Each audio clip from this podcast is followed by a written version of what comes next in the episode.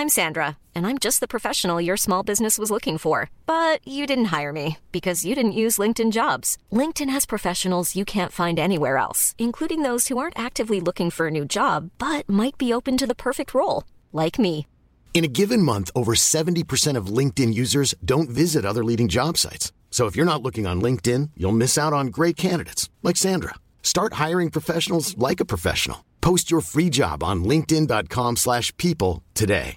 Everyone knows therapy is great for solving problems, but getting therapy has its own problems too, like finding the right therapist, fitting into their schedule, and of course, the cost. Well, BetterHelp can solve those problems. It's totally online and built around your schedule. It's surprisingly affordable too. Connect with a credentialed therapist by phone, video, or online chat, all from the comfort of your home. Visit betterhelp.com to learn more and save 10% on your first month. That's BetterHelp H E L P.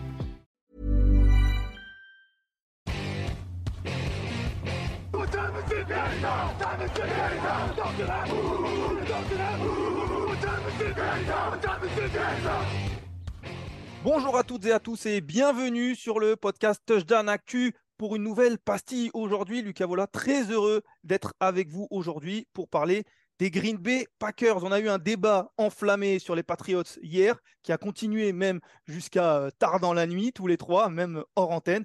Et on va parler des Packers. Je ne sais pas si le débat, le débat sera aussi enflammé, mais on est toujours avec le même effectif, toujours avec Victor Rouillet. Comment ça va, Victor? Eh ben, ça va très bien. Écoute, euh, très heureux de pouvoir euh, parler de nos amis euh, fromagers. Et toujours avec Grégory Richard. Salut Grégory. Bonjour messieurs, bonjour à tous. On va parler des amis fromagers, donc on va parler des Green Bay Packers. 8-9 l'an dernier, ils ont terminé troisième de la NFC Nord, ils ont loupé les playoffs, mais surtout, ce qui a enflammé l'intersaison, c'est le trade d'Aaron Rodgers. C'est vraiment ça qui a défini et qui va définir l'équipe des Packers euh, cette saison. Aaron Rodgers n'est plus là. Au-delà de ça, il n'y a pas eu beaucoup d'arrivées. Tarvarius Moore est arrivé, Kaysan Nixon, Danny Etling. On a re-signé Daylin Levitt, Eric Wilson aussi, Justin Hollins, Rudy Ford, Corey Ballantyne, Tyler Davis. Et du côté des départs, dans le sens des départs, Allen Lazar est parti à rejoindre Aaron Rodgers du côté des Jets, Randall Cobb, Robert Tonyan, Mercedes Lewis, Jaran Reed, Dean Laurie, Adrian Amos, Mason Crosby. Mais surtout, voilà, c'est l'ère Jordan Love qui commence du côté de Green Bay. Messieurs, Victor, est-ce qu'on est rassuré? Est-ce que l'ère Jordan Love peut apporter, je te vois sourire déjà, peut apporter de la joie aux supporters des Packers? Alors, moi, je fais partie euh, des believers de Jordan Love. Je dis pas au point qu'il soit euh, un franchise quarterback ou quoi, mais je pense qu'il peut devenir un bon titulaire. Il y avait beaucoup de boulot, c'était extrêmement brut, mais euh, il a quand même eu deux ans là pour apprendre. C'est un risque énorme. Il y a euh, le scénario où il est catastrophique et où la saison est un long calvaire, mais je trouve que de base, il, a montré l'année dernière quand même une vraie euh, progression, en tout cas une maturité un peu meilleure. Je vais lui laisser sa chance.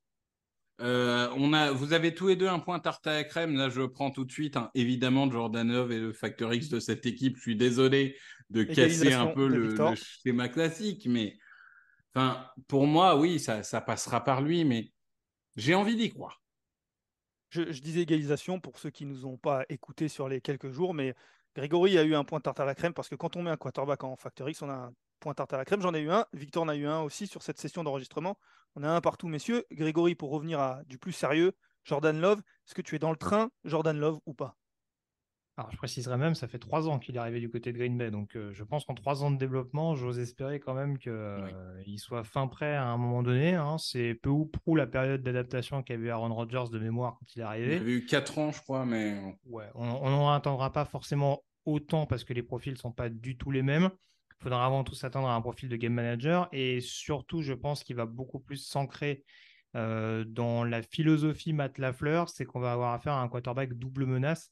Donc, il va s'inscrire un petit peu dans ces attaques euh, voilà, très axées sur de l'explosivité, de la vitesse à outrance, euh, ce qui sera assez complémentaire du, du duo de running back. Donc, je rejoins un peu Victor, je, sans être autant dithyrambique, hein, sur, sur la situation de Jordan Love, mais je me dis qu'en effet, ça peut être un game manager assez honorable, à qui on va pas donner les clés du camion maintenant, à qui on va pas mettre une pression en disant bah Roger c'est parti, donc à toi de devenir MVP de la ligue. Et voilà, avec au sein d'un groupe qui est extrêmement rajeuni, donc où il aura pas forcément, où il fera pas forcément tâche, on va dire. Vous l'aurez compris, donc vous êtes plutôt convaincu, en tout cas vous êtes plutôt, on va dire, vous voulez voir Jordan Love, pas forcément convaincu, mais vous n'êtes pas forcément inquiet, mais en même temps vous l'avez pas vraiment mis dans vos points forts. Du coup, qu'est-ce qui fait gagner cette équipe, Victor? Bah, cette équipe, en fait, moi, elle m'embête parce que je trouve vraiment que c'est l'équipe qui est moyenne à peu près partout. Et il n'y a pas. alors, bien sûr, il y a un ou deux joueurs, euh, quand, quand, on voit des, des, Kenny Clark ou autres, on se dit, ah oui, machin. Il y a, un ou deux joueurs où on se dit, c'est une vraie faiblesse. Mais finalement, cette équipe, elle reste assez solide. Euh, moi, euh, peut-être sur, sur la défense parce que, mine de rien, on a mis du temps à, le voir venir, mais on a eu enfin l'avènement de Rashan Gary euh, ces deux dernières saisons. On a quand même euh, Devondre Campbell, on a Kenny Clark, même euh, Devonte Wyatt, bah, il, va, il va progresser et prendre du temps. Je trouve que globalement, on a un front seven qui est quand même assez rassurant. Et derrière, au niveau des running backs, on, reviendra sur les safety sûrement, mais au niveau des running backs, tu as un Jair Alexander qui peut punir. Donc, euh, je dirais que le front seven de la défense est euh, aujourd'hui ce qui, ce qui, pour moi, est un peu au-dessus du lot. Mais encore une fois, c'est une équipe que je trouve très uniforme. Partage ton, ton avis. C'est vrai que c'est pas évident de, un petit peu de, de faire l'analyse de cette équipe-là. Tu parlais des, des cornerbacks quand tu as parlé de Jair Alexander.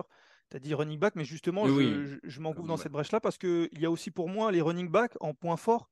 Euh, on parle d'Aaron Jones, on parle d'AJ Dillon qui sont qui, qui, forment un bon duo qui va pouvoir aider Jordan Love. Vous parlez d'un game manager. On sait que pour euh, être game manager, il faut avoir un jeu au sol qui puisse être performant. Et pour moi, ce jeu au sol là, il est performant. Il peut l'être de nouveau. Grégory, qu'est-ce que tu en penses? Oui, bah euh, globalement d'accord là-dessus. Hein. Aaron Jones sort de nouveau d'une saison à milliards, donc globalement, le taf a été fait, même si le jeu, même si le jeu aérien n'était pas aussi transcendant que les précédentes années. En, même temps, on sortait de grosses campagnes 2020 et 2021 dans ce, dans ce domaine-là, avec un groupe de receveurs qui avait beaucoup changé. Mais en tout cas, une des clés, en tout cas, qui est, qui est restée effective, c'est euh, dans le système Lafleur, c'est le jeu au sol assez performant. Et même avec J. Dillon, on n'est pas loin des 2 milliards à, à eux deux au niveau, du, au niveau de ce binôme-là.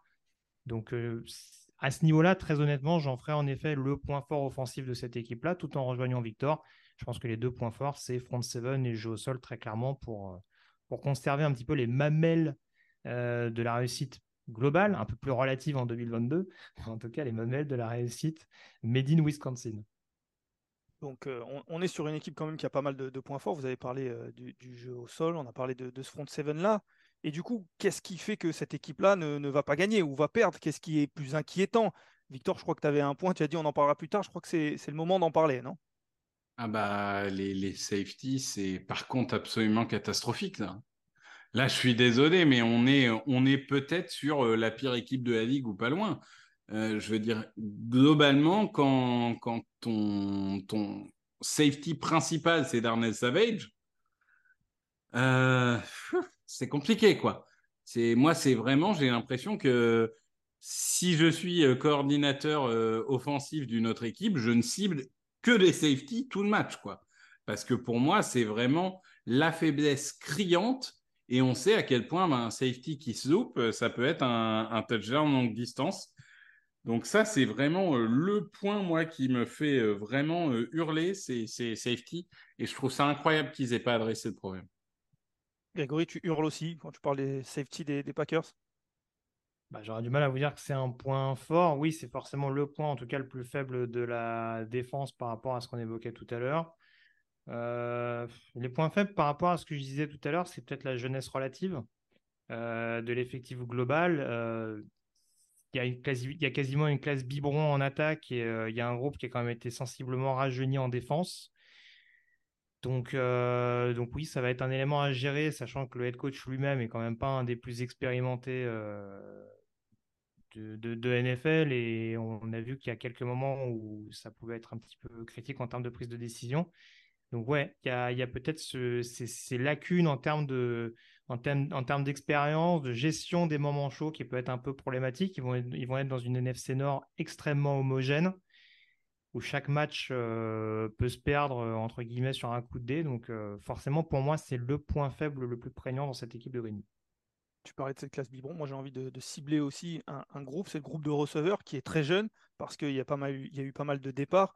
Pour l'instant, on démarre avec Christian Watson qui a été plutôt bon en fin de saison dernière, mais ça reste un, joueur jeune. Et Romeo Dubs aussi qui, est jeune. Pour moi, ce, secteur offensif et ce secteur aérien offensif, vous avez parlé de Jordan Love, mais c'est pas forcément un groupe qui va aider Jordan Love à, se transcender, on va dire. Je suis pas sûr que ça, il fasse partie des groupes de receveurs qui euh, fasse élever le niveau du quarterback, euh, Victor en fait, il y, a un potentiel énorme dans ce quatuor euh, Watson, Reed, Musgrave, Dobbs, mais le truc, c'est que du coup, comme tu as dit, sophomore, sophomore, rookie, rookie. Il y a un moment, il faut quand même leur laisser le temps de se développer, surtout à des postes qui, en général, nécessitent un peu de temps. C'est quand même. Il n'y a, que des joueurs de talent. Mais en effet, aujourd'hui, est-ce qu'ils sont rassurants certains vont dire que Christian Watson a fait une tellement bonne saison rookie qu'il est rassurant.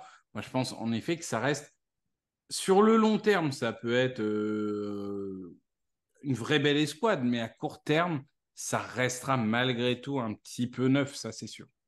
On a parlé de Luke Musgrave, qui est le tight qui a été euh, drafté cette saison aussi. On va voir ce que ça donne. Le facteur X, messieurs, Greg, tu en as un petit peu parlé, je crois que c'est. Non, c'est Victor qui a parlé du, Factor X, qui a parlé de Jordan Love. Grégory, quel est, ton Factor X? Euh, alors, ça ne veut pas forcément dire qu'elle n'était pas bonne jusque-là, puisqu'en l'occurrence, ce n'est pas le cas. Euh, la ligne offensive, j'ai gardé quand même malgré tout en facteur X. Euh, elle était très satisfaisante l'année dernière. C'est une des équipes qui a concédé le moins de sacs. en tout cas, ils étaient dans le top 10, il me semble, en termes de sacs concédés. Je le disais tout à l'heure, en termes de yards au sol, ça a été extrêmement performant. Donc, globalement, ça a été assez solide malgré la perte tardive d'Elton Jenkins, malgré euh, les pépins physiques qui s'accumulent depuis plusieurs années pour David Bakhtiari. C'était quand même des, situations qui n'étaient pas tout à fait anodines. Ça fait partie des postes également qui ont été, euh, rajeunis, notamment sur l'intérieur euh, de la ligne. Je trouve qu'ils n'ont pas déshonoré. Et dans la même veine qu'avec Aaron Rodgers, je pense que si cette ligne offensive reste au diapason de ce qu'on a vu ces derniers mois, ça peut faciliter cette, euh, toute cette intégration autour d'eux et permettre justement à cette équipe de Green Bay de rester compétitive dans la division. Victor, la ligne offensive a un point d'interrogation à Green Bay? Oui, oui, bah, de toute façon, si j'avais pas mis Love, euh, j'aurais mis ça évidemment. Euh, je pense que le problème, c'est que Bakhtiari, c'était très bien, mais bon, il s'est blessé quand même assez gravement. Le, Enfin, là, on ne peut pas écarter l'idée qu'il soit presque cramé. Hein, euh, enfin, en tout cas, pas capable de faire une saison en entier. Cramé physiquement, je ne parle pas euh, du, talent brut du joueur. Hein. Euh, Myers, bah, c'est bien de ne pas avoir pris. c'est eux qui. Myers, il a été pris avant Creed Humphrey, je crois. Hein. oui. Ouais. Bah, tant, mieux, tant, pis pour eux. Et, après, moi, le, j'ai envie de dire, le Factory, que ça lui tout seul, c'est Zach Tom euh, qui a été quand même. Enfin, moi, c'est un joueur que j'attendais euh, uniquement à l'intérieur de la ligne euh, à la base et qui, a joué left tackle, qui a joué right tackle, qui a joué garde. il a tout joué sauf centre, alors qu'à la base, je pensais que c'était un centre. mais, mais je trouve que ce joueur-là, il n'a pas démérité hein, l'année dernière, pas du tout. Et, et, ça pourrait être la bonne surprise parce que s'il s'installe, c'est un ancien quatrième tour, je pense, de Wake Forest. S'il s'installe comme, euh, comme le right tackle titulaire et qui continue à bien performer, bah écoute, déjà, c'est un problème de régler. Donc, euh, c'est sûr que c'est ça sera. Je pense que la seule faiblesse, c'est John Runyan. Bonjour au papa, hein, qui, qui, est une légende évidemment. Mais qu'il le place, hein, c'est important. Oui, bah papa qui était quand même un des plus sales joueurs que j'ai vu sur un terrain et qui maintenant dirige l'éthique à la NFL. C'est vous dire, euh, c'est vous dire comment fonctionne la NFL. Mais non, et c'est vrai que ouais, cette ligne, euh, cette ligne globalement, euh, elle, elle, va, elle va compter beaucoup, ça c'est sûr. Moi, messieurs, pour le facteur je suis passé de l'autre côté du, ballon. Je vous ai trouvé un petit peu, je vous ai trouvé pas assez dur avec la défense. Je vous ai trouvé un peu. je trouve que la défense, elle a été, elle a pas forcément été, elle a été décevante. Pardon, je vais y arriver. Elle a été décevante l'année dernière. Elle était 17e au nombre de yards euh, encaissés et nombre de points encaissés, par définition, dans la deuxième moitié du, tableau euh, dans, ce classement des défenses. Il y a du talent, mais j'ai l'impression que Joe Barry n'arrive pas vraiment à mettre tout ça en musique. Et pour moi, c'est un facteur X parce que, en effet, quand on regarde les joueurs et quand on prend poste par poste, à part certains postes, tu en as parlé des safety, mais en effet, il y a Kenny Clark, il y a Jair Alexander, il y a Rashad Gary, il y a de très bons joueurs.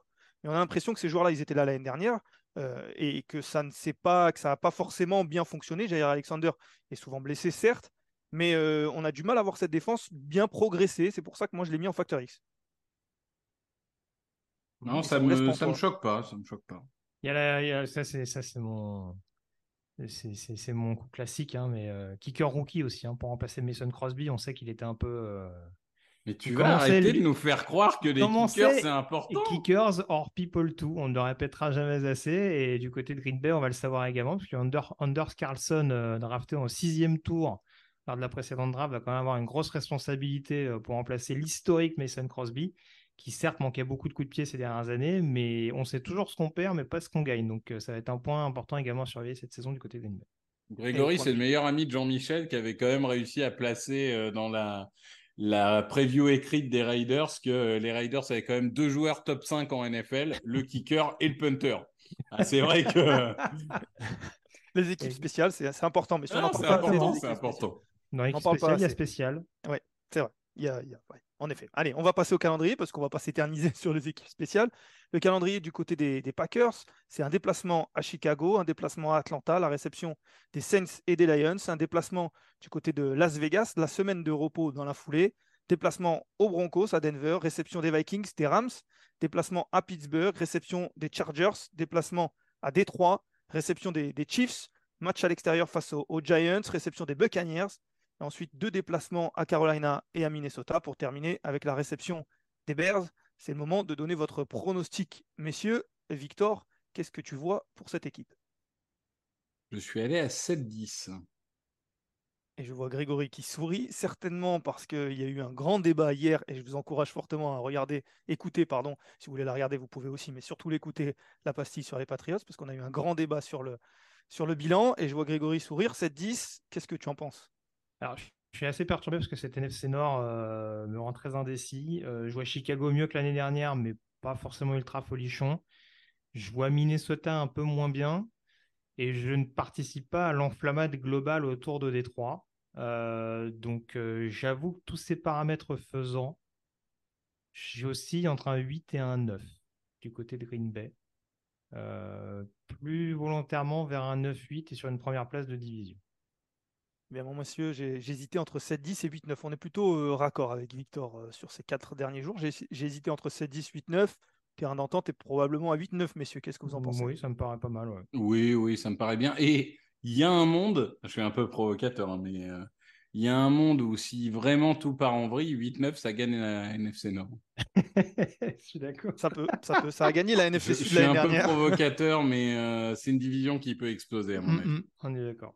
Avec les Vikings, les Lions et les Bears, en effet. Voilà, c'est ainsi que se termine cette pastille sur les Green Bay Packers.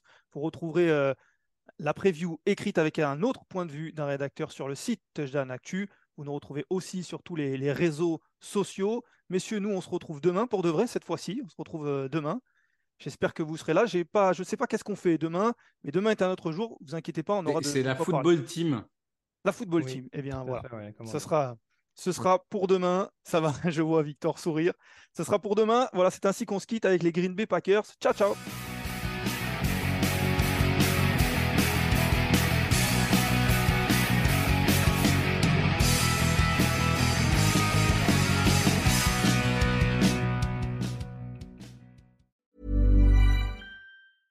Selling a little or a lot? Shopify helps you do your thing however you cha-ching. Shopify is the global commerce platform that helps you sell at every stage of your business. From the launch your online shop stage to the first real life store stage, all the way to the did we just hit a million orders stage. Shopify is there to help you grow. Shopify helps you turn browsers into buyers with the internet's best converting checkout. 36% better on average compared to other leading commerce platforms because businesses that grow grow with Shopify. Get a $1 per month trial period at shopify.com/work. Shopify.com slash work.